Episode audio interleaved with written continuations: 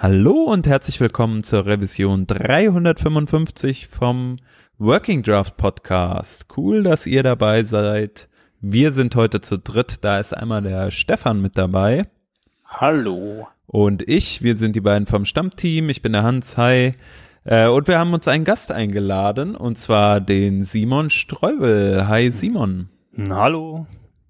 Cool, dass du dabei bist. Wir haben dich zu einem Spezialthema, nämlich zu einer äh, Folge zum Thema Apache Kafka eingeladen. Ähm, da bist du ein Stück weit ein Experte. Ähm, aber erzähl doch mal, was machst du eigentlich äh, grundsätzlich so? Ja, äh, erstmal schön, dass ich dabei sein kann. Ähm, naja, Experte werden wir dann gleich noch sehen. Ich hoffe, die Kommentare Fall. werden nicht zu böse. Aber ähm, ich mache beruflich, bin ich IT-Consultant ähm, bei einer Beratungsfirma, die sich speziell mit Big Data und Business Intelligence auseinandersetzt. Das heißt, ich bin da unterwegs als Data Engineer und äh, fahre eigentlich von Unternehmen zu Unternehmen und äh, gucke, dass die ihre Daten irgendwie sortiert bekommen und miteinander gematcht bekommen und äh, von A nach B bekommen. Ja. Sehr cool. Ja, in dem Kontext haben wir uns ja auch äh, kennengelernt. Ähm, und eigentlich gar nicht so viel äh, direkt jetzt miteinander gearbeitet. Äh, und neulich haben wir uns hier in der Stadt getroffen, zufällig mit dem Peter. Und ähm, wir haben, sind so auf den Podcast gekommen und dachten, ey, das wäre doch mal voll cool, wenn du mit dabei bist. Ähm, genau, heute als Thema Apache Kafka. Du hast schon gesagt, du bist, du arbeitest viel mit Daten. Wahrscheinlich äh, sind dann große Datenmengen voll cool mit Apache Kafka. Aber was ist eigentlich Apache Kafka? Erzähl doch mal. Ja, also große Datenmengen sind grundsätzlich erstmal cool, ne, weil es ja jetzt ja. Big Data und voll hip, wollen sie alle haben.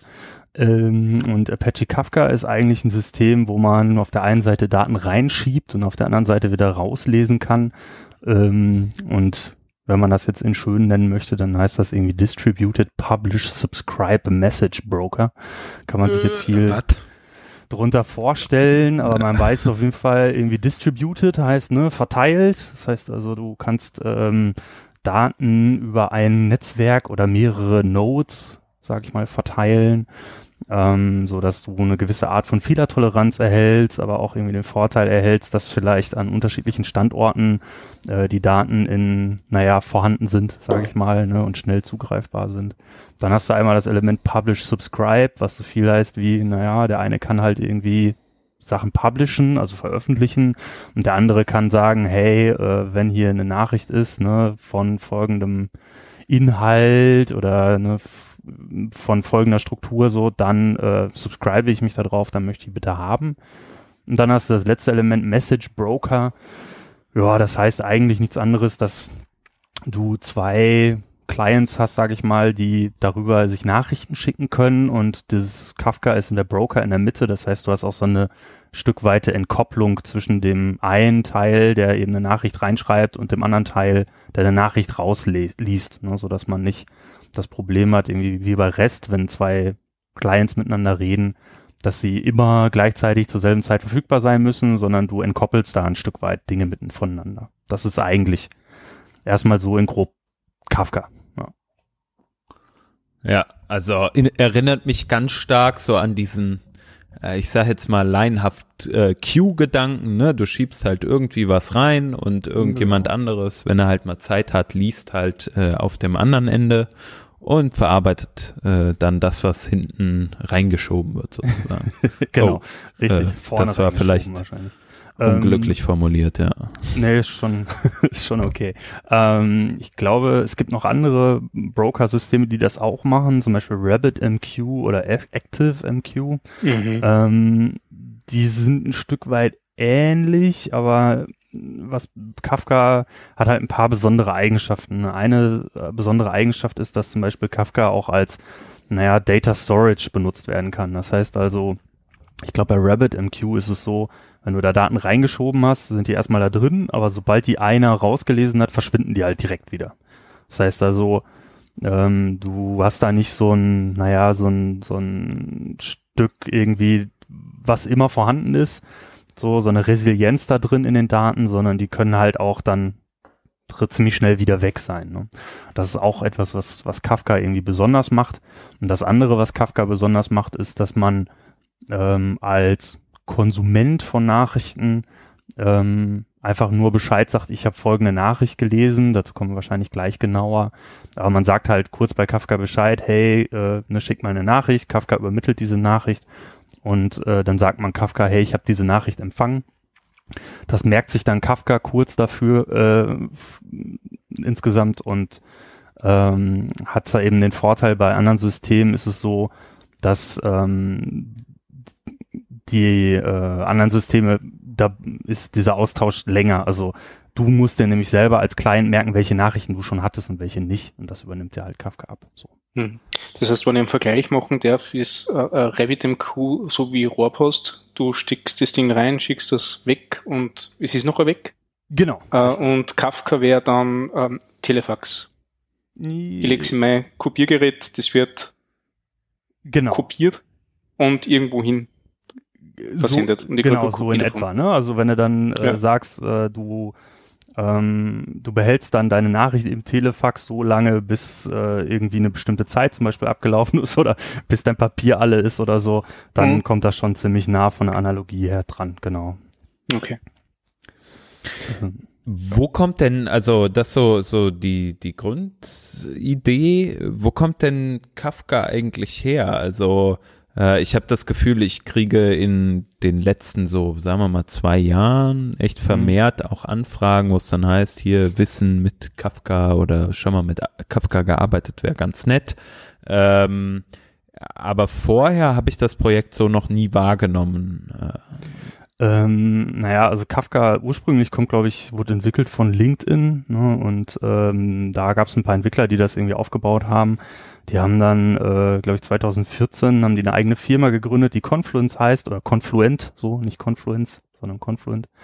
Und äh, seitdem wird das, naja, Projekt halt immer größer. Ne? Also ganz viele Firmen nutzen das, äh, um irgendwie Microservices miteinander reden zu können oder wie jetzt in meinem beruflichen Fall ähm, Daten äh, zu sammeln, zu aggregieren, zu transformieren und dann irgendwo drin zu speichern. Das sind so die Grundzüge und es wird halt jetzt immer populärer, weil es eben sehr gut skaliert. Ne? Also ist ja mittlerweile so, dass irgendwie immer mehr Unternehmen immer mehr Daten erzeugen. Äh, der Trend wird ja auch nicht irgendwie aufhören in nächster Zeit. Und ähm, Kafka hilft eben dabei, weil es eben gut skaliert. Das heißt, man setzt einmal dieses System auf, das besteht aus mehreren einzelnen Nodes, äh, die miteinander verbunden sind. Und äh, ja, wenn man jetzt genug oder nicht mehr genug Speicher hat oder die Nachrichten nicht mehr schnell genug prozessiert werden können, dann klemmt man eben noch eine Node da dran äh, an das System. Deswegen ist das halt relativ flexibel. Also so, hab ich, soweit ich das wahrgenommen habe, ist es ja auch so, einer der Top-Selling Points, ähm, weil Kafka so gut skaliert und sich so ähm, ja einfach äh, ähm, erweitern lässt und äh, dadurch genau. auch verteilt aufsetzen lässt, ist es halt so äh, so gut für für große Datenmengen. Genau, richtig. Also äh, einer der, glaube ich, Hauptselling Points ist, dass es ähm, in Java geschrieben ist und Scala. Das heißt, das sind irgendwie gängige Programmiersprachen, sage ich mal. Ähm, und dass es ein, wirklich einen ganzen Haufen von Client Libraries dafür gibt.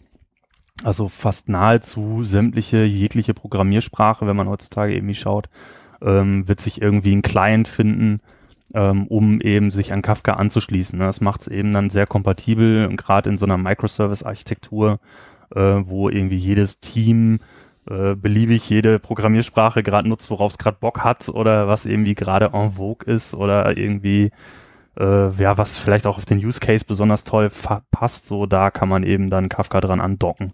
Das heißt also, da ähm, so ähnlich universell wird das jetzt gefühlt so wie REST ne, als Protokoll oder als als ja. Ist es ist es denn auch so, dass Kafka dann so eine Art eigenes Protokoll hat, mit dem man spricht? Also du hast ja schon gesagt, es gibt diese ähm, Nachrichten, die sozusagen reingeschrieben werden und gelesen mhm. werden. Bei Rest mache ich ja einfach, sage ich einfach hier Post Request äh, ist mhm. meine Nachricht. Service verarbeite die. Ähm, kann ich das bei Kafka genauso machen? Ja, nicht ganz so. Also bei Kafka kommt es erstmal, also vielleicht kommen wir nochmal auf die Begrifflichkeiten jetzt genauer zu sprechen, denn äh, in Kafka muss man, naja, gibt's immer irgendwie so Begriffe, die einem immer wieder begegnen. Das heißt also, falls jetzt jemand mal damit in nächster Zeit äh, Kontakt bekommt, macht das wahrscheinlich Sinn, äh, davon gehört zu haben und dann wird wahrscheinlich klarer irgendwie, was für ein Protokoll man dafür braucht. Also es gibt schon eine gewisse Art von von Protokoll, was man da einhalten muss, um so eine Nachricht zu konsumieren und zu verarbeiten korrekt. Ähm, da liegen dann auch irgendwie die Probleme, wenn man mit Kafka arbeitet. Aber vielleicht nochmal, um auf die Begriffe einzugehen. Also Kafka selbst ist, wie gesagt, verteiltes System. Das heißt also, es gibt irgendwie verschiedene Nodes, die miteinander connected sind und miteinander reden müssen. Das funktioniert im Hintergrund über einen Dienst, der Zookeeper heißt. Ich weiß nicht, ob ihr damit schon Kontakt hattet, so ihr seid ja eher in der Frontend-Ecke unterwegs. Ja, äh, schon von gehört, also genutzt mal, aber halt keine Ahnung, wie das funktioniert. Okay. Ja, also genau, äh, Experte für Zookeeper bin ich ehrlich gesagt auch nicht. Ähm, Zookeeper ist aber ein verteilter Datenstorage, so kann man, kann man so sagen. Das heißt also, das ist ein System, was auch noch parallel zu Kafka läuft und Kafka setzt halt auf Zookeeper auf, um zum Beispiel Konfiguration unter diesen ganzen Nodes, die man da in so einem Netzwerk hat, ähm, auszutauschen und auch irgendwie zu bestimmen, welche Node denn jetzt gerade so das führende System ist und wo welche Daten liegen und so weiter. Das wird halt darüber ausgetauscht.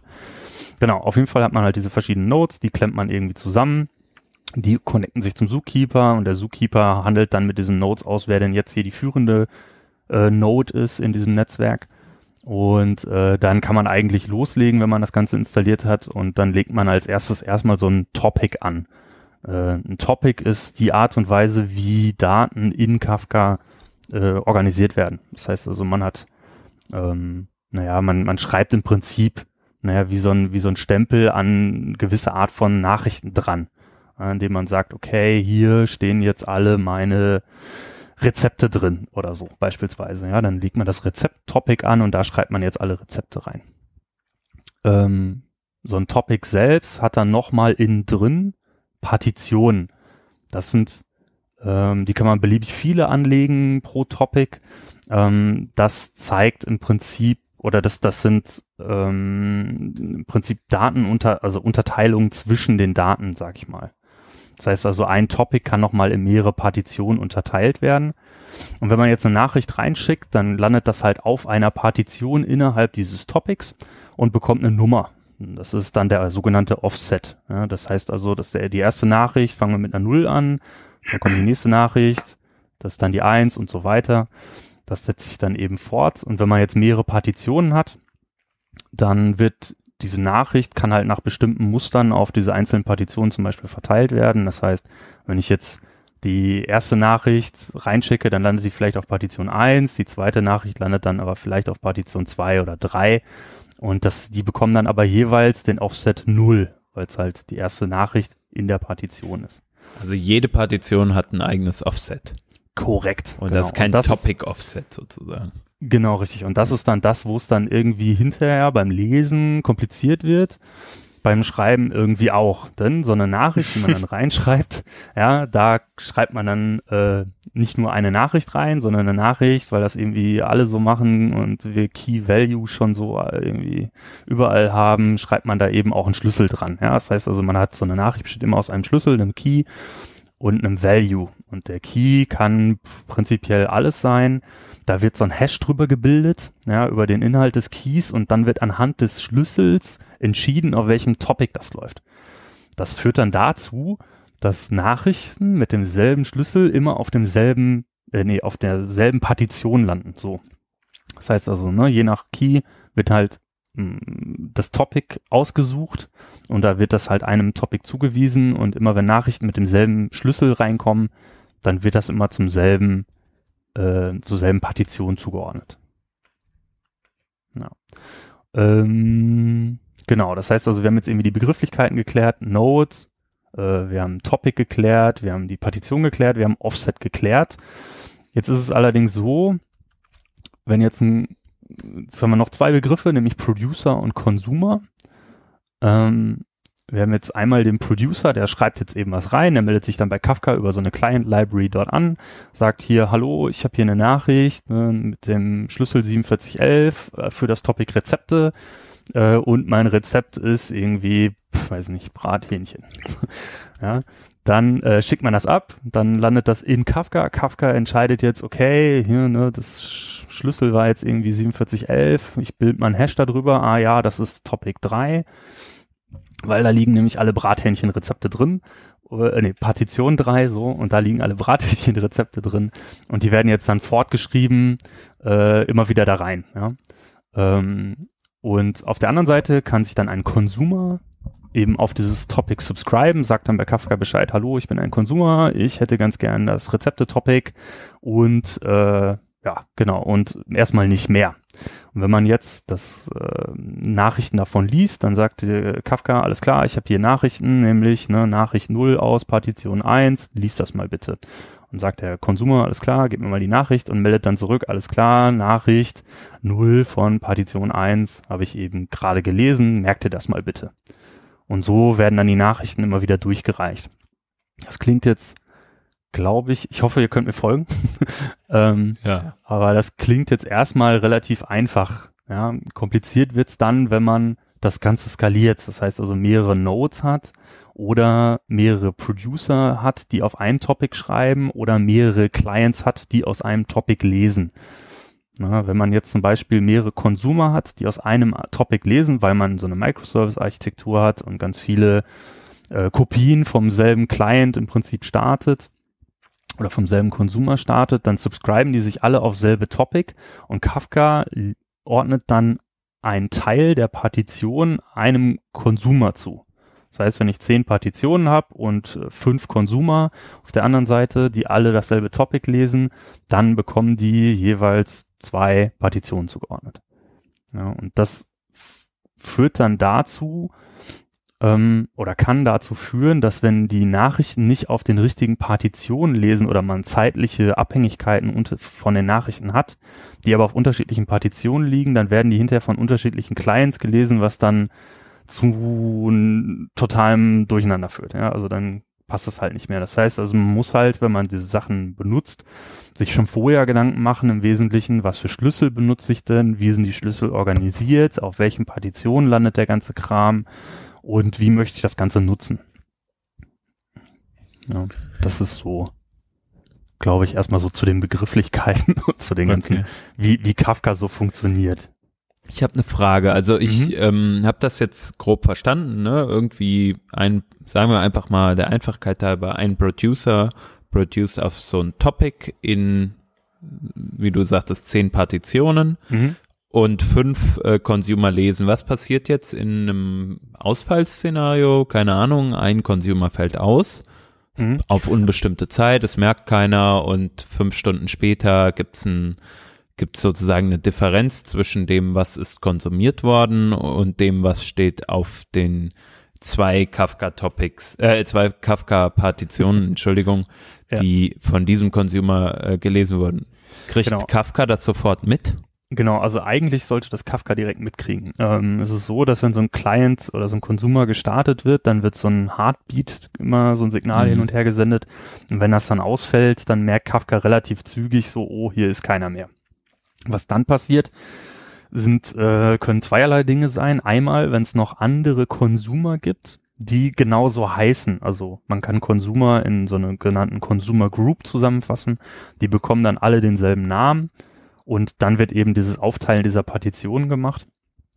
Äh, jetzt beispielsweise, man hatte jetzt vorher fünf Consumer aus einer Consumer Group und einer äh, steigt jetzt aus oder geht kaputt. Dann ähm, wird äh, organisiert Kafka die Zuordnung der Partition zu den Konsumern neu und handelt das neu aus. Das heißt also, im Endeffekt würde dann äh, die zwei Partitionen, die jetzt gerade dann nicht mehr gelesen werden, würden dann auf andere Konsumenten verteilt. Okay. Ja, das, das, könnte passieren. Ähm, das heißt, dann kann es natürlich sein, wenn man jetzt davon ausgeht, dass man irgendwie ähm, Abhängigkeiten von Nachrichten untereinander hat. Ja, jetzt ein praktischeres Beispiel ist halt, du willst irgendwie die so eine, so eine, man redet ja immer von der Customer Journey irgendwie, die nachverfolgen. Das heißt also, du hast irgendwie einen Kunden, der ist bei dir auf der Webseite unterwegs und der klickt sich so durch die einzelnen Seiten durch und du trackst den über die einzelnen Seiten hinweg. Äh, dann möchtest du irgendwann alles zu einem Kunden zusammengefasst haben so und vielleicht auch alles miteinander verarbeitet haben, so dass du hinterher sagst, okay, der Kunde äh, weiß nicht, ne, 0815, der war jetzt irgendwie auf der Seite, auf der Seite und auf der nicht, aber auf den und den Seiten schon. Und ähm, wenn man das jetzt innerhalb von so einem Konsumer macht, dann müsste man ja sicherstellen, dass alle Nachrichten zu einem Kunden immer auf demselben Konsumer landen. Ja, weil sonst hinterher landen ein paar Nachrichten davon auf Konsumer 1 und ein paar auf eine Konsumer 5. Und das, da wird's dann hinterher tricky. Also da wird's dann echt kompliziert, das miteinander ähm, auszuhandeln. Ne? Wenn man dann so ein Konsumer ausfällt, kann man sich eben vorstellen, dass die ersten drei Nachrichten von dem Kunden 0815 ähm, eben bei dem ersten Konsumer landen und die anderen eben beim zweiten oder so. Ja. Das heißt also im Endeffekt, wenn man das hinterher benutzt und man möchte so eine Datenaggregation machen, dann kommt man meistens trotzdem nicht drum rum, irgendeine Art von Datenhaltung zu machen oder dass die einzelnen Konsumer sich dann doch nochmal untereinander synchronisieren auf über eine Datenbank oder weiß ich nicht, Redis oder irgendwas. Ja, so hatte ich es auch gerade gedacht. Das ist natürlich mit einer Datenmenge, die überschaubar ist. Sagen wir mal jetzt äh, nicht unbedingt so Customer Events, auf welchen Seiten war diese Person, aber sagen wir jetzt einfach mal Orders oder Artikel in Orders, also ja, in, ja. in Bestellungen so. Das ist etwas, das kann man ja recht übersichtlich noch behalten, vielleicht in der herkömmlichen äh, SQL-Datenbank, keine Ahnung, Postgres oder so. Ja. Aber wenn man jetzt über so ähm, das, was du ja eben angesprochen hast, auch so User-Events, vielleicht auch, wo hat eine Person geklickt oder sowas, ähm, Daten, die halt wirklich in Masse vorliegen, mhm. dann ist es ja viel komplexer, sich da über die Datenhaltung Gedanken zu machen. Und ich denke mir, hat man dann nicht auch gerade dafür halt irgendwie äh, ähm, Kafka, dass man sagen kann, okay, die Daten werden da ja eh äh, ähm, eine gewisse Zeit lang persistiert. Mhm. Kann ich nicht einfach immer wieder äh, die Topics komplett einlesen, wenn ich eine Aggreg äh, ja. darüber aggregieren will. Ja, also. das ist kommt echt auf diese Datenmenge und auf den jeweiligen Use Case an. Ne? Aber mhm. mal angenommen, also diese Topics, die kann man jetzt noch zusätzlich naja, konfigurieren. Ne? Das heißt also, irgendwie kann man ranschreiben an Topic, ich möchte hier Nachrichten nur für sieben Tage aufbewahren. Äh, okay. Das heißt also so eine Retention Time einrichten. Das heißt also, man würde jetzt reinschreiben an das Topic nur Nachrichten sieben Tage lang aufbewahren. Ne? Wenn dann der achte Tag anbricht, dann fallen halt äh, hinten die ersten Nachrichten runter und vorne kommen halt wieder welche drauf. Das andere, was man konfigurieren kann, ist eine gewisse Menge an Nachrichten im Sinne von Kilobyte oder Gigabyte oder was. Na, dass wenn halt diese Grenze erreicht ist, dann wird halt auch wieder Nachrichten hinten weggeschmissen. Das heißt also, wenn man dann ähm, neu konsumieren würde, also wieder von vorne alles lesen würde, dann äh, würde man eben den letzten oder den allerersten States quasi oder die erste Nachricht würde man eben nicht mehr mitkriegen. Ja, das heißt also, so kommst du dann nicht unbedingt mm, da zum Ziel. Eine Sache, wie man das machen kann, es gibt äh, eine Konfiguration, die heißt dann äh, Log Compaction. Äh, die kann man anstellen für Topics. Das bedeutet, dass äh, Kafka den letzten State einer Nachricht mit demselben Schlüssel aufbewahrt. Das heißt also, wenn ich zweimal eine Nachricht reinschreibe mit demselben Schlüssel und diese Log Compaction springt an, dann würde er den erst, die erste Nachricht verwerfen und nur die allerletzte Nachricht mit diesem Schlüssel aufbewahren. Wenn man jetzt das vom Producer her clever genug macht, das heißt also nicht immer nur so ein Diff da reinschickt, ne? Also hier hat jetzt, keine Ahnung, ähm, sagen wir mal, ein Kunde legt immer was in Warenkorb, man schickt da jetzt nicht nur immer rein, so hier der Artikel hinzugefügt, der Artikel hinzugefügt, der Artikel hinzugefügt, sondern dass man dann da reinschickt, diese Artikel hinzugefügt und so sieht jetzt der, übrigens der komplette Warenkorb aus. Das heißt also, man hat immer so einen kompletten Gesamtstate, den man da drin veröffentlicht. Dann kann man halt diese Log Compaction nutzen und dann hätte man im Prinzip immer diesen Gesamtstate direkt in diesem Kafka drin und dann würde das wahrscheinlich auch mit diesem Offset zurücksetzen funktionieren. Hm. Aber macht man in der Regel trotzdem nicht, denn so ein Offset zurücksetzen ist eigentlich in Kafka so nicht vorgesehen. Also ähm, was man dann machen müsste, um sowas zu tun, ist die Konsumergruppe den Namen ändern. Dann würde man quasi sich bei Kafka quasi unter einem neuen Namen anmelden. Kafka würde denken, okay, der hat ja noch gar keiner irgendwas gelesen, dann fange ich mal bei Null an. und schickt dem halt nochmal alles. Und das ist eigentlich was, was man nicht machen möchte. Das heißt also, besser ist es in der Regel dann tatsächlich irgendwie eine Datenbank zu haben oder ähm, weiß nicht, ein super System für solche für große Datenmengen, sind wir dann wieder so in dieser Hadoop-Ecke. Ne? Also dass man dann, ähm, weiß nicht, das dann doch wieder in so ein, so ein BigQuery reinschiebt oder in irgendein so Hadoop-System reinschiebt und da nochmal aggregiert in irgendeiner Form. Ja. Grundsätzlich ähm, haben wir ja jetzt schon auch über viel Daten gesprochen, also auch wieder dieser Case eben, äh, hier äh, BigQuery oder wie auch immer.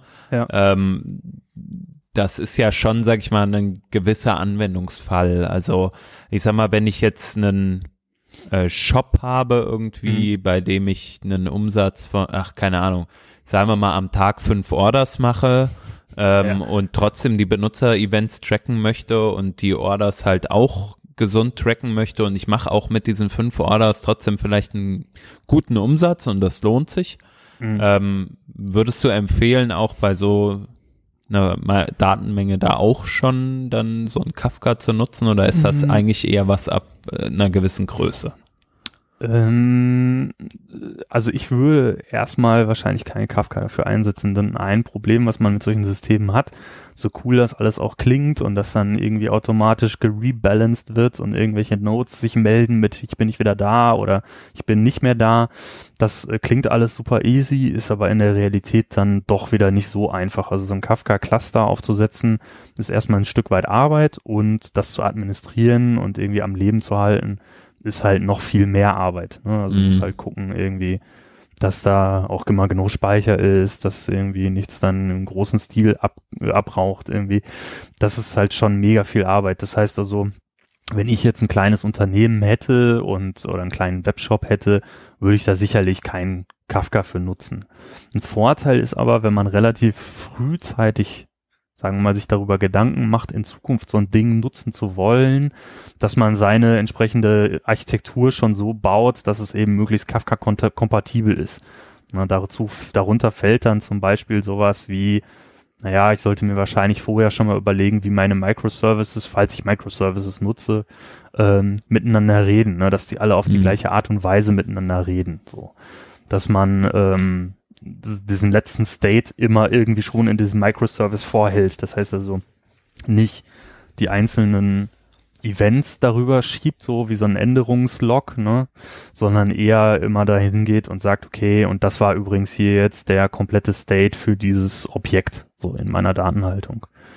Ja, das ja. ähm, macht dann schon Sinn. Also man kann, soll da ruhig frühzeitig drüber nachdenken, aber so ein Ding halt zu betreiben, ist äh, schon schon Arbeit und äh, vor allem auf Aufwand hinterher in dem äh, in dem Operations-Modus. So, da ja. hast du im Prinzip eine Vollzeitstelle mit verbraten. So, würde ich sagen.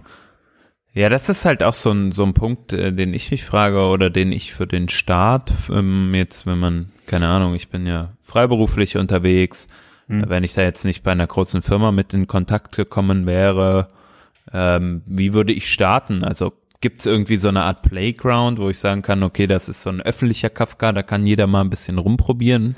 Ähm, ja. Oder gibt's ja. ja, also das ist eigentlich ganz cool, äh, wenn man da, also jeder kann da irgendwie drin rumspielen, der irgendwie einen Docker auf seinem System laufen hat. Das heißt also, man kann sich super leicht über Docker so ein Single-Node-Cluster ja, ähm, zusammenklicken. Also ich lache so ein bisschen gerade, weil Single-Node-Cluster ist natürlich Quatsch. Ne? Das ist eigentlich nur eine, einen Knoten so und das ist dann auch kein Cluster mehr in dem Sinne.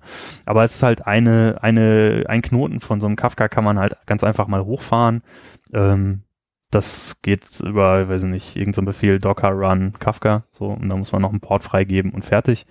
Also das hat man innerhalb von fünf Minuten stehen auf seinem Laptop lokal. Das ist überhaupt gar kein Problem. Da kriegt man auch schon ein paar Millionen Nachrichten durch, so auf seinem Laptop. Also das ist äh, mega, mega performant, das Ganze. Und äh, relativ leicht einzurichten, tatsächlich, um das mal zu testen. Sehr cool. Ja, also in dem Kontext ähm, werde ich äh, oder wollte ich nachher noch eine Sache verlinken, eine hm. Client-Lib, die du ja auch vorhin schon mal angesprochen hast für Node äh, die sowas auch abstrahiert, aber da können wir nachher nochmal drauf eingehen. Ja, ähm, grundsätzlich, also wie gesagt, es gibt halt eine Million Client-Libraries, so, die funktionieren alle relativ ähnlich. Kompliziert ist es immer bei diesem Offset-Handling. Mhm. Denn ein Problem, was man hat, ist, ähm, man sagt zwar Kafka Bescheid, ähm, dass man eine Nachricht gelesen hat, aber Kafka merkt sich nicht jede einzelne Nachricht, die man gelesen hat, sondern immer nur die letzte. Das heißt also, wenn ich jetzt eine Nachricht lese, während des Lesens crasht mein Consumer, mein Client, geht kaputt und ähm, ein anderer fängt an, Nachrichten weiter zu konsumieren von dieser Partition und meldet dann, hey, ich habe eine Nachricht gelesen, dann merkt sich Kafka nur den letzten Offset und es kann halt trotzdem sein, dass diese eine Nachricht oder mehrere Nachrichten vielleicht auch äh, dann verloren gehen. Ne? Das heißt also, diese ganzen Client-Libraries, die sind halt unterschiedlich gut tatsächlich in diesem Offset-Management. Ähm, müsste sich da einfach mal durchklicken. Ich glaube, auf der Kafka Homepage, die können wir vielleicht auch verlinken. Da sind die, glaube ich, auch alle drauf gelistet und auch alle so mit so ein paar Sätzen umschrieben als, ja, ist aktuell oder nee, eher nicht benutzen. So. Mhm. Ja, also denke ich, äh, macht durchaus Sinn, muss man ja bei jeder Open Source Software, die man sich irgendwie anguckt, äh, muss man sich mal Gedanken drüber machen. Ja, genau. Ja. Ähm, Stefan, ihr seid ja, ähm, ihr habt ja auch eine recht große Datenmenge teilweise mhm. bei euch in der Firma, ne? Ja, massiv. Also ja. wir, wir haben ja dieses Agent-basierte System. Ähm, mhm. Das heißt, wir haben unseren One Agent, den initiieren wir auf dem Server unserer, unserer Kunden und das Ding breitet sich aus wie die Hydra und checkt, welche Prozesse da laufen. Äh, checkt vollautomatisch, welche serverseitigen Prozesse laufen, welche äh, ähm, Requests an Server gestellt werden und äh, Responses geschickt werden. Das wird alles protokolliert, alles aufzeichnet äh, und kommt alles in eine, in eine Cassandra äh, mhm. äh, rein. Und von dort holen wir noch aggregiert die Dinge raus. Ähm, ich weiß aber nicht, was da jetzt bei der Datenverarbeitung für Schnittstelle dranhängt. Also ich mhm. weiß nicht, wie unsere, unsere Leute dort nachher die, aus diesem, dieser ganzen großen Datenmenge, die wir aufzeichnen, weil wir zeichnen halt wirklich jedes, jedes Ereignis auf, das irgendwo passiert in diesem umfangreichen äh, System. Vor allem, wenn mhm. das Ganze nachher noch äh, ähm, auf Cloud-Dienste geht und, und dynamisch skaliert, ist das halt wirklich eine, eine ziemlich große Menge. Mhm. Ich kann aber nicht sagen, wie wir dort ähm, mal, die wichtige Info noch herauskriegen. Genau, mal angenommen, man ähm, hätte jetzt diesen Use Case, ne, da wäre Kafka halt schon ähm, recht prädestiniert für. Ne? Also es gibt ja, es klingt andere, total dann auch. andere Systeme, aber es genau, es klingt halt, dieser Use Case klingt halt total mhm. danach. Also ein Vorteil, den ich immer sehe in so großen Unternehmen, wo echt viele Daten anfallen und man auf der anderen Seite diese Daten auch nutzen will, mhm. ähm, ist halt, dass man diese, naja, sage ich mal, diese N-zu-M Zuordnung zwischen Konsumenten und Producern irgendwie sehr einfach realisieren kann. Ne? Früher, mhm. da hat man halt alles in so eine, weiß nicht, MySQL oder irgendwas reingeschrieben, so eine äh, SQL-Datenbank. Und wenn man dann das verteilen wollte und mehreren Abteilungen innerhalb eines Unternehmens oder Kunden oder was äh, verfügbar machen wollte, dann müß, musste man das halt super umständlich über Replikation oder ja weiß ich nicht was irgendwie dann verbreiten in dem Netzwerk. Ne? Da musste dann für jeden Client eine extra Replikationsstrecke eingerichtet werden und so. Und ähm, jetzt mit diesem Kafka ist es halt so, du hast eigentlich einen Punkt im Unternehmen, wo halt alle irgendwie ihre Daten drin veröffentlichen und jeder, der gerade Bock hat und meint, er könnte diese Daten benutzen oder gebrauchen in irgendeiner Form, kann sich die dann abholen, ohne mhm. dass man jetzt wer weiß, was für Rechen Leistung irgendwie erbringen muss oder da wirklich Daten durch die Gegend geschoben werden. Ne? Man erzeugt zwar viel Netzwerktraffic, aber so von den Hardware-Anforderungen bleibt das eigentlich alles hm. super, äh, super handelbar irgendwie auf hm. der, auf der.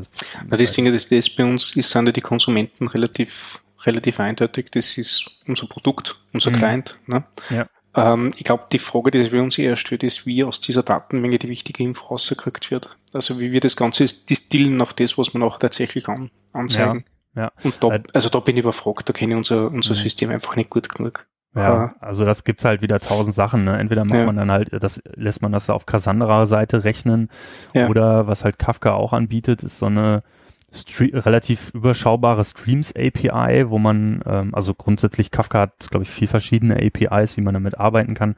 Aber eine davon ist zum Beispiel diese Streams API, wo man eigentlich einen Microservice aufsetzt, der äh, ein Konsument und Producer gleichzeitig ist und auf dem Weg dahin irgendwie Daten filtert, transformiert oder irgendwas mhm. macht.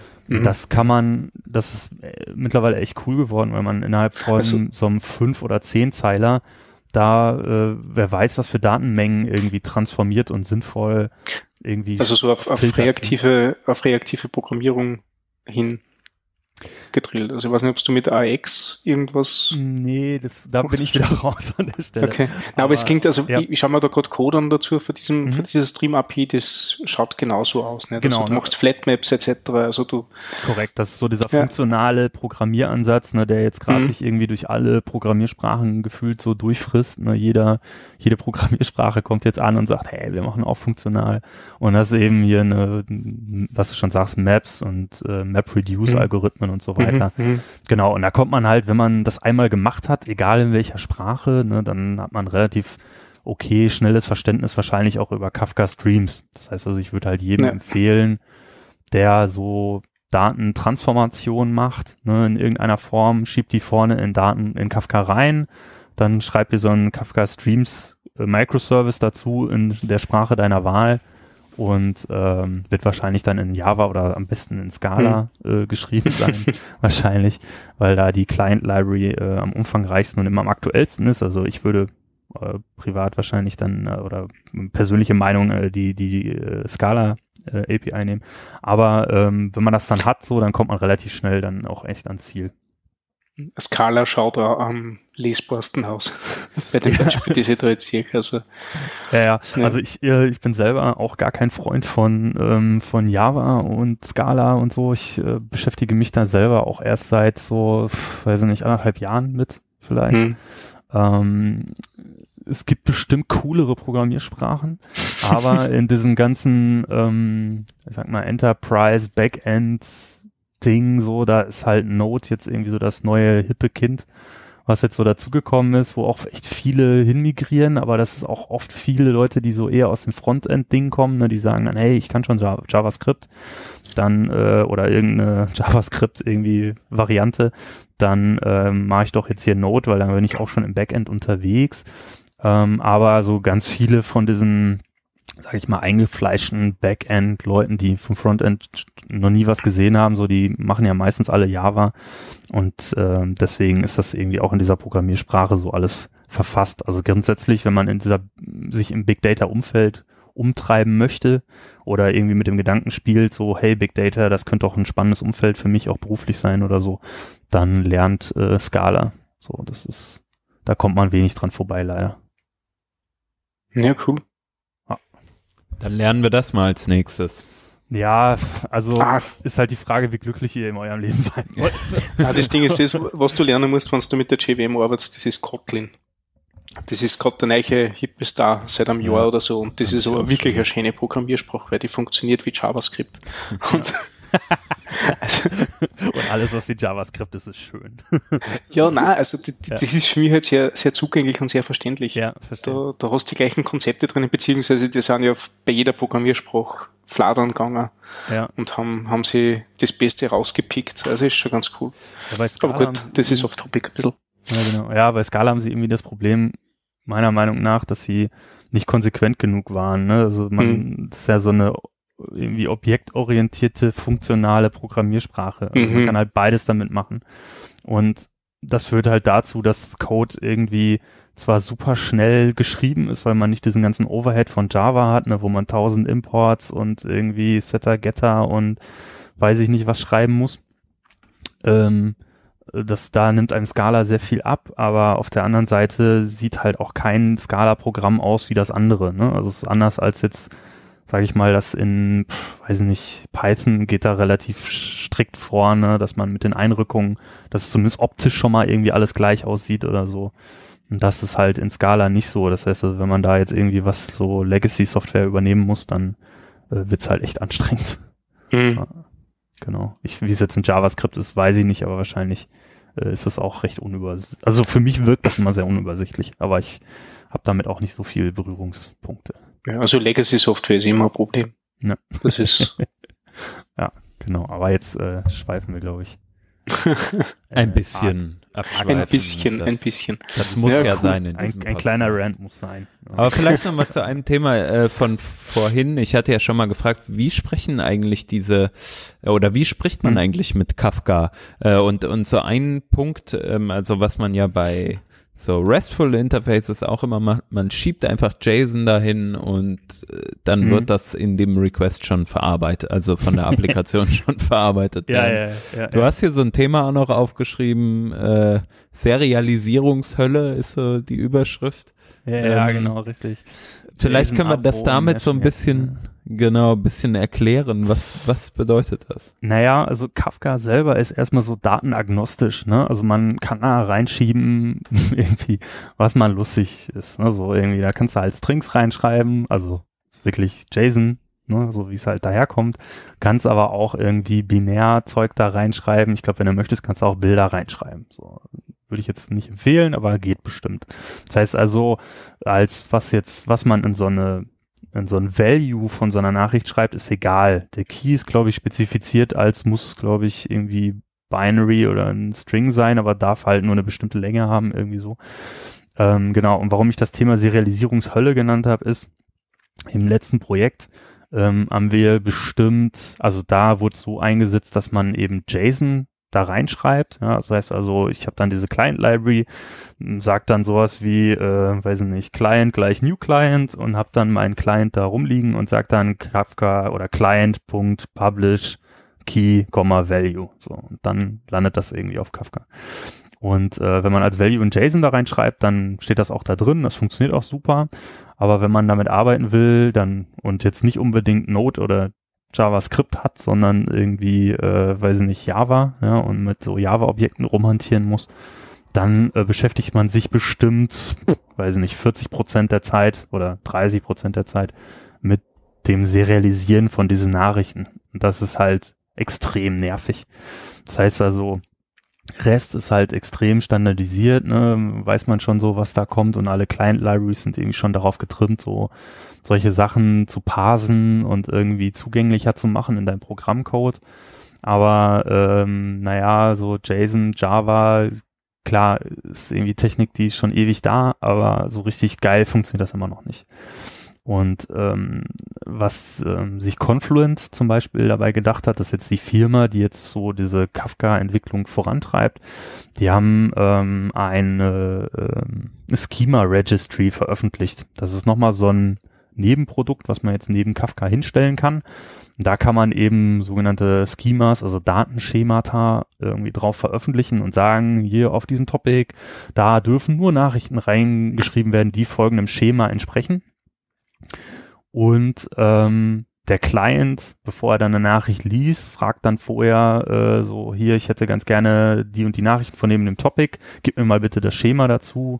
Und dann ähm, kann man sich dieses ganze Serialisieren sparen. Das ist einfach nochmal so als Tipp oder so ist mir, äh, war mir nochmal wichtig irgendwie zu sagen, ah, man muss da nicht einfach nur so JSON reinschreiben, denn ein Vorteil davon ist, wenn man diese Schema Library benutzt oder äh, Registry benutzt, dass man eben auch andere Datenformate benutzen kann. Was sich da empfiehlt, ist Avro zu nehmen. Das ist ein Binärformat, was das Schema schon enthält, was in dem man liest.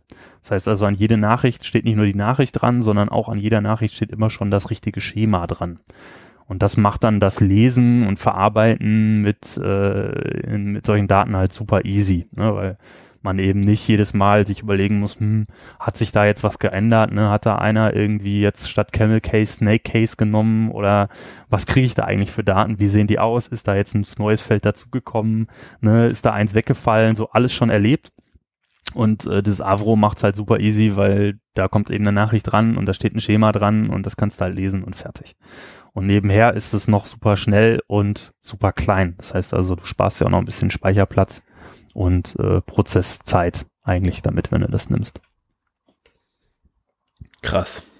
Krass, ne? Also, das sind so. Für uns Frontend-Entwickler natürlich irgendwie so weit weg, ne? Da, äh, also ja, arbeitet also man selten mit.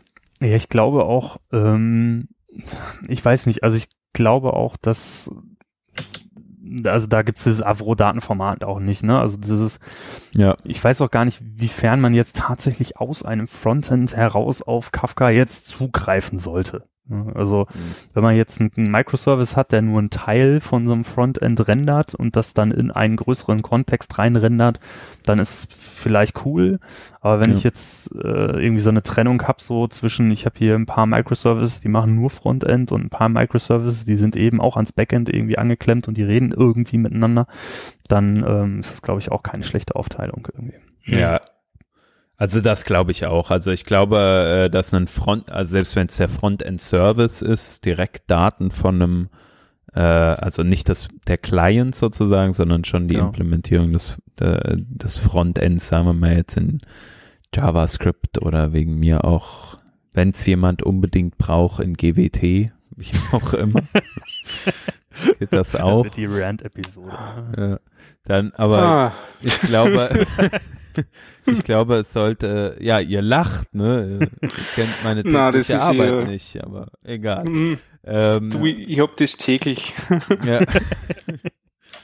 ist nicht so weit weg. Auf jeden Fall, äh, ich glaube auch, es sollte extra Services geben, die halt äh, dann entsprechend das äh, den, die Kafka-Topics konsumieren und äh, mit denen wiederum kann ja dann auch über ein RESTful Interface beziehungsweise, äh, wenn man das auch möchte, mit einem mit einer GraphQL-Implementierung gesprochen werden. Ähm, man muss halt nur diesen Separation of Concerns so ein bisschen äh, ähm, ja, wäre wär halt cool, wenn man sich daran hält. Ne? Und dann kriegt man als Frontend-Entwickler tatsächlich von diesem ganzen Avro und Serialisierungsquatsch auch wenig mit. Ne? Aber wenn er jetzt dann irgendwie tatsächlich irgendwie in dieser Backend-Welt dich mehr bewegst und dann Unternehmen ankommen und sagen, hier, wir wollen jetzt, äh, na, wir haben jetzt irgendwie fünf, äh, weiß nicht, voneinander getrennte Produkte, ne, die haben auch nichts miteinander zu tun, die sollen sich jetzt alle miteinander unterhalten, mach mal. So, mhm. dann ähm, ist Kafka vielleicht eine ganz coole Idee und äh, Avro als Datenformat wahrscheinlich auch. Ja. Cool. Genau. Ja. Ansonsten äh, fällt mir tatsächlich nicht mehr ganz so viel ein. Ein Problem, was wir immer noch hatten, vielleicht kann ich da auch noch kurz drauf eingehen, ist äh, hier mit der DSGVO. Da habt ihr sicherlich auch äh, genug mit zu tun gehabt oder immer noch mit zu tun, nehme ich mal an. Ja, klar. Ähm, na, da gibt's immer noch so ein bisschen Probleme mit diesem Kafka, weil man eigentlich keine Daten rauslöschen kann. Ne? Also Daten, die man da reinschreibt, stehen da eben drin. Und wenn jetzt aber jemand dahergeht und sagt, hey, ne, hier ist jetzt ein Kunde, da möchtest du bitte alle Daten löschen, dann ähm, hast du erstmal ein Problem. So, das kann man dann unterschiedlich lösen. Äh, Gibt es eigentlich so zwei Lösungsstrategien. Das eine ist, du stellst dir so eine Retention Time ein von irgendwie geeignet vielen Tagen, ähm, so dass die Daten von alleine sich löschen irgendwann. Äh, das ist sehr sinnvoll, das zu tun. Ähm, und das andere, was, woran man dann auch noch denken muss, wenn man diese Log Compaction hat, und beim zum Beispiel die Kundennummer als Schlüssel und schreibt da immer Kundendaten fleißig rein, dann werden die nie gelöscht. Also einfach nie, nie, nie von alleine, passiert einfach nicht, geht nicht. Und es ist eben nicht so wie bei einer Datenbank, dass man jetzt sagen kann, so delete, ne, Stern from, where, Customer ID 4711, das geht eben nicht, sondern man müsste dann sich überlegen, wie kriegt man jetzt die Daten da raus? Und eine Möglichkeit, die Daten da rauszukriegen, ist, man schickt eben eine Nachricht mit dem gleichen Schlüssel da rein von der Nachricht, die man löschen will. Und als Payload, als Value schreibt man einfach null da rein. Dann springt irgendwann die Log Compaction an ähm, und löscht eben alle Nachrichten davor und behält eben nur diese Null Value Nachricht auf. Das nennt sich dann irgendwie Tombstone Message. Und ähm, dann ist das erstmal gelöscht. Genau. Und das ist halt, äh, muss man sich eben vorher überlegen, wie man das alles so äh, kompatibel gestaltet, denn wenn man komische Schlüssel benutzt, um Daten da reinzuschreiben, ähm, und man den Schlüssel nicht mehr hinterher errechnen kann von den Nachrichten, die jetzt zu einem Kunden gehören, also wenn man jetzt nicht nur die Kundennummer da reinschreibt, sondern zum Beispiel so einen Mischmasch aus Kundennummer und Artikel nimmt und du weißt jetzt aber vorher nicht, welche Artikel hat denn der Kunde so gekauft, aber ich weiß, dass ich alle Artikel von dem Kunden löschen will, dann hast du erstmal ein Problem. Das heißt also, irgendwie für jeden, der das einsetzt, so sollte man sich echt Gedanken machen über, wie konfiguriere ich mein Topic, da nochmal zur Wiederholung irgendwie Retention Time oder Log Compaction und äh, welche Schlüssel benutze ich dafür, ne? wie organisiere ich meine Daten. Ja. Das war mir persönlich noch wichtig, weil ich nämlich gerade in so einem Projekt sitze, wo das nicht passiert ist. Ja. ja, wenn da jemand unterstützen will und Kafka-Experte ist, ich habe gehört, die suchen noch. ja, ja, also ähm, keine Ahnung, da gibt's halt äh, die, die dollsten Dinger auf, also man kann halt prinzipiell auch jeden Schlüssel nehmen oder es geht auch, dass man gar keinen Schlüssel nimmt. Das funktioniert auch. Äh, da reinzuschreiben, dann stehen die Nachrichten halt irgendwie da drin und kommen auch irgendwie wieder raus. Ne? Nur wenn man viel ja. Scheiße vorne reinsteckt, dann kommt auch viel Scheiße hinten raus. Halt also ich, wie gesagt, ich habe noch nicht so viel mit Kafka gemacht. Ich bin eher jemand, der ähm, jemanden braucht, der das maintaint und das muss ja. halt irgendwie laufen und dann nehme ich halt meine fertige Client-Lib, ähm, mhm. konfiguriere die so an der Oberfläche so ein bisschen, weil mir jemand gesagt hat, dass das gut ist, das so zu machen. Aber dann kann ich trotzdem ja. Kafka nutzen. Und das finde ich genau. eigentlich erstaunlich. Das fand ich eigentlich so cool. Ne? Also ja. äh, ich brauche jetzt kein tiefes Insight-Wissen, auch wenn dann hier der eine Kollege kommt dann und erzählt mir halt was und das ist total cool, aber ich verstehe halt äh, nur die Hälfte. Mhm. Aber das macht überhaupt nichts, weil trotzdem kann ich mit Kafka arbeiten. Ähm, und das äh, ist also war für mich sehr viel wert. Also das, äh, glaube mhm. ich, ist halt auch ein Mehrwert für ein Unternehmen, dann zu sagen, okay, wir haben unsere Experten, die müssen halt auch Experten sein. Mhm. Äh, die müssen dieses Buch mit 600 Seiten oder wie viel auch immer gelesen haben und dann ah. beherrschen die das Teil halbwegs. Ähm, genau, und aber es gibt halt ganz viele Leute, die einfach mit dem Produkt arbeiten. Genau, also man kommt halt echt sehr schnell ans Fliegen mit dem Ding. Ne? Also das ist, wie gesagt, man hat dann vielleicht so ein Kubernetes-Cluster oder irgendwie Docker irgendwo laufen, dann startet man das einfach und dann läuft das erstmal. Ne? Also das äh, funktioniert erstaunlich gut und äh, erstaunlich auch stabil, ohne dass man jetzt große Administrationskenntnisse oder Aufwand erstmal hat. Nur ab einer bestimmten Dimension wird's dann doch irgendwann kritisch. So. Also ja. dann geht's halt, wie gesagt, dann darum, ne, wie sind meine Daten organisiert, was für Schlüssel nehme ich, wie konfiguriere ich die einzelnen Topics, wie einige ich mich mit allen Abnehmern, welches Datenschema meine Daten haben, so dass alle mich noch verstehen hinterher, wenn ich eine Änderung mache. Ne, das ist dann dieses Change Management, ist halt total komplex irgendwann. Ähm, und wenn man nicht aufpasst, dann passiert ja auch total viel Wildwuchs, ne, weil man einfach gar nicht mehr als Administrator unter Kontrolle hat, wer dann wie miteinander redet. Ne? Sei denn, man hat vielleicht geeignete Software dafür, die das dann von alleine trägt, aber das hat halt auch nicht jedes Unternehmen so. Ja. Und äh, dann dann wird's äh, schwierig. Ja. Ja, su super interessant auf jeden Fall. Und ähm, ich fand, also ich finde diesen Einblick jetzt auch äh, nochmal sehr gut, um einfach die Oberfläche zu verstehen und damit unterwegs sein zu können. Von daher vielen, vielen Dank dafür. Ja, ja, sehr, sehr gerne. Also falls jemand noch Fragen hat, ich weiß gar nicht, äh, ehrlich gesagt, ihr habt bestimmt irgendwo eine Webseite oder ja, Kommentare haben, oder so. Genau, wir haben einen Blog mit, äh, in dem man Kommentare posten kann. Also da, das kann man auf jeden Fall machen. Ja, äh, ich weiß nicht. mich auch zur Verfügung stellen und äh, antworten. Sehr cool. Ja. Das ist top. Äh, da müssen wir mal gucken, äh, dann leiten wir dir das weiter, falls du das nicht siehst. ähm, und ansonsten äh, bist du eigentlich über Twitter oder so auch zu erreichen? Ehrlich gesagt äh, bin ich ähm, am besten wahrscheinlich über Battlenet zu erreichen. ähm, äh, Twitter äh, bin ich, habe ich mal genutzt eine Zeit lang und ich bin irgendwie nicht warm damit geworden, weil ähm, ich irgendwie nur noch 90 Prozent meiner Zeit damit verbracht habe, irgendwie jeglichen Hirnfurz von irgendwelchen Leuten zu lesen. Ähm, mhm. Das war ein bisschen anstrengend. Äh, und irgendwann habe ich dann gesagt, okay, äh, ich steige jetzt aus dem Twitter-Geschäft aus. Ja. Aber vielleicht passiert das in naher Zukunft mal, wenn dann ein neuer Podcast irgendwie startet. Man muss ja kompatibel zu anderen Menschen sein, dann ist Twitter sicherlich nicht verkehrt. Ja. Sehr ja, gut. Ähm, ja, ansonsten dann äh, vielleicht einfach bei uns ins Blog und äh, wir leiten die Fragen genau. dann auch gerne weiter. Ja, sehr gerne. Sehr cool. Ähm, genau, ich hatte ja vorhin noch eine Client-Lib angesprochen und zwar, mhm. ähm, das, das Ding ist, ich bin ja eher so der Node-Entwickler. du und, das so, als würdest du dich dafür schämen. Ja, in, heute, heute ein bisschen. Nee, ist alles cool. Ich habe nichts gegen Node. Ich verstehe es halt nur nicht. Also ich habe ja. mich noch nicht, aber auch noch nicht wirklich damit auseinandergesetzt. Ja. Hm. ja. Für, für echte Entwickler ist das auch nichts, habe ich mal irgendwo gehört. Weiß ich nicht. Keine Ahnung. Ich glaube, ich glaube, das könnte halt schon cool sein. Also ist, ich weiß halt nur, dass sie irgendwie Concurrency machen. Ne? Also jetzt komme ich halt so mit meinem totalen Nullwissen daher. Ja, easy. Und dass das irgendwie auch so relativ cool umgesetzt ist, ne? Und man da irgendwie so programmieren kann und Dinge gleichzeitig passieren. Aber was ich dann Ja. immer nicht verstehe, ist, dass es dann trotzdem irgendwie auf einem Kern nur läuft oder in Ja. einem Prozess oder so. Mhm. Aber es ist auch totales Halbwissen. Muss ich mir vielleicht mal alte Folgen von euch anhören. Ja, es gab äh, kürzlich eine zu dem Thema, aber also auch immer mit diesem Frontend-Gedanken, ne? Wir sind ja, ähm, wir sind ja alle keine äh, Backend-Developer. Ja, genau. Und mich interessiert halt immer, ne, wie viele Prozesse laufen da, was Ja. geht kaputt und wen kann ich anschreien, wenn was kaputt ist. Ja, ja, genau. Verstehe ich. Verstehe ich. Habe ich auch von gelesen mal. Ja, deswegen habe ich mir jetzt Elixir angeguckt. Habt ihr da schon mal was zu gehört oder was zu gemacht?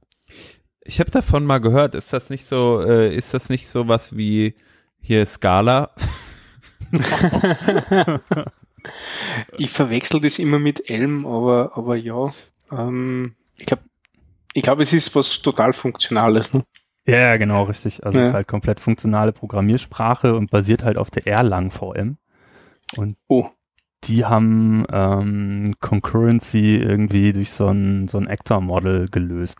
Aber falls ihr mal Lust habt, würde ich da auch noch mal irgendwie vielleicht was zu erzählen, falls Leute nicht total ausgerastet sind jetzt gerade. Ich äh, Also ich kann mir in jedem Fall mal auf, weil ja, wir wirklich, also ich kann mich für das erwärmen. Ich bin, ich bin Programmiersprachenaffin. Je mehr ich über neue Programmiersprachen Ja, also- kennenlernen, also- umso besser taugt mir. Also, äh, also ich meine, Elixir gibt's erst seit so zwei, drei Jahren oder so, glaube ich.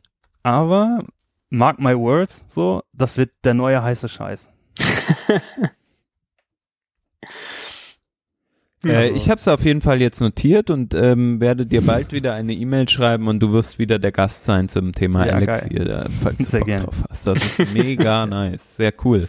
Ähm, genau, ich wollte noch diese äh, JavaScript-Implementierung Ja, ja, anpreisen und zwar aus einem Team, äh, in dem ich gearbeitet habe.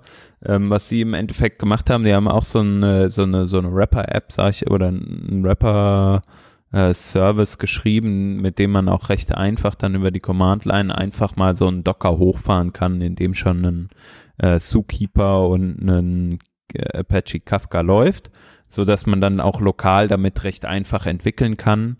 Es gibt zusätzlich noch, das ähm, kann man vielleicht noch sagen, dieses, äh, diese, dieses Kafka-Tool nennt sich das, ist eine App.